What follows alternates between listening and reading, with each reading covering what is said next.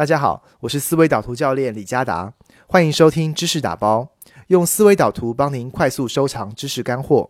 思维导图是全球知识精英都在用的思考工具，是最符合大脑记忆的语言，让您听得懂、记得住，还能转述。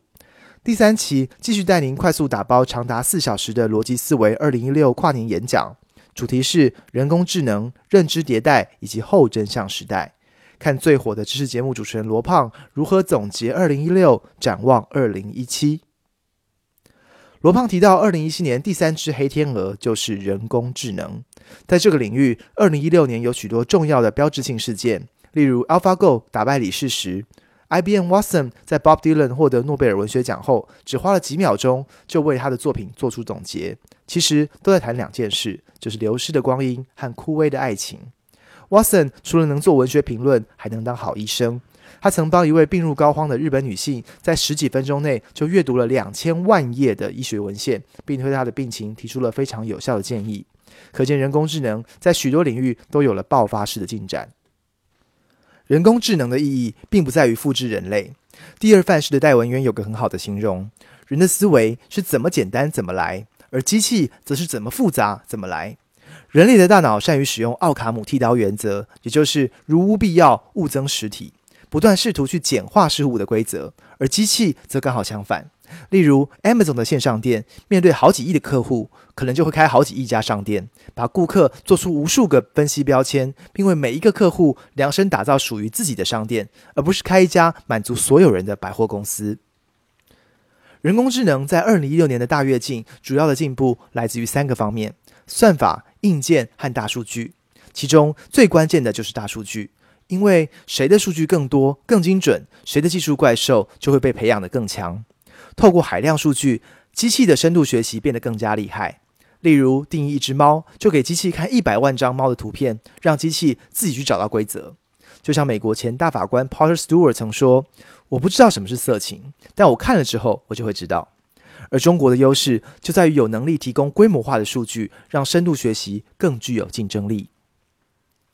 人工智能也将带给我们巨大的影响。过去各种技术的本质主要在建立人与人之间的关系，但正如 Stanford 教授卡普兰的研究，现在美国登记有案的七百二十种职业，未来大概有百分之四十七会被取代。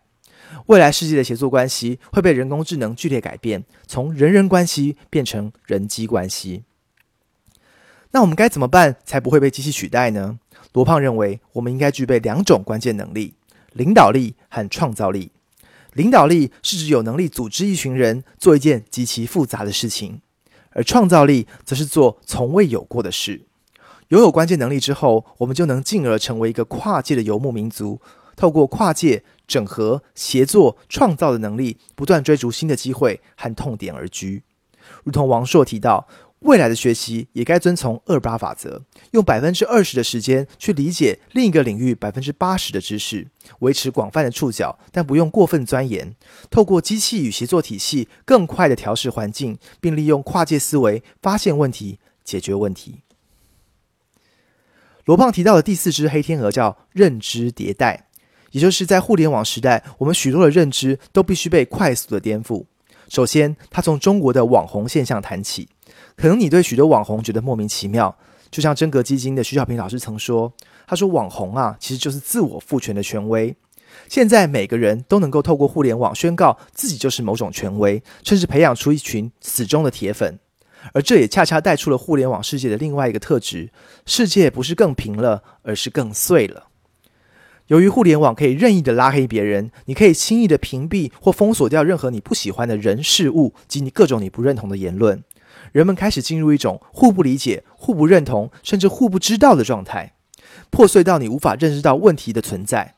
如同钱钟书曾说：“解决问题最好的方法，其实就是否定问题的存在。”也因此，在这个破碎化的时代，最值钱的东西就是能够让人达成共识的东西。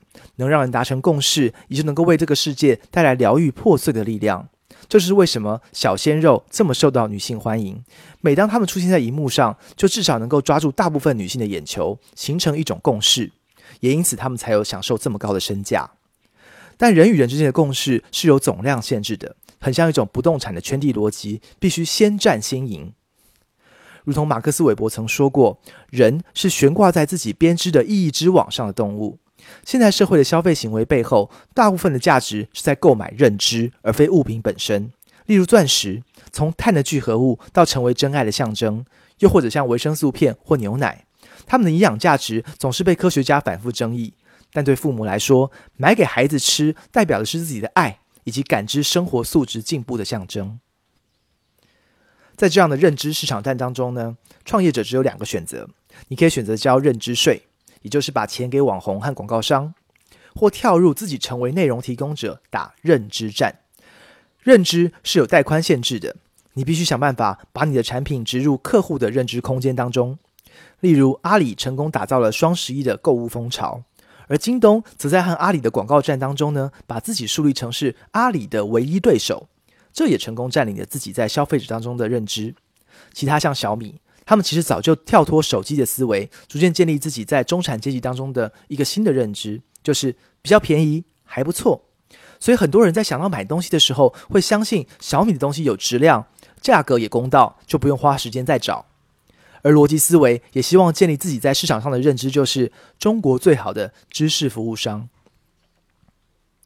罗胖这场跨年演讲以后真相时代的来临作为整场演讲的结尾，后真相 （Post Truth）。这个词其实在一九九二年才被发明，但使用的频率已经大幅增加了两百倍，并被牛津词典选为二零一六的年度词汇。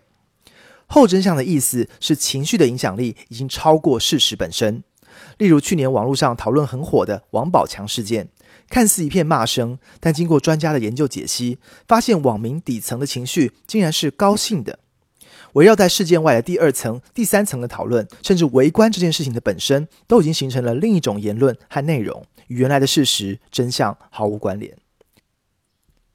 真相的价值在过去因为谣言泛滥，而环境当中的资讯太少，因此难以判断。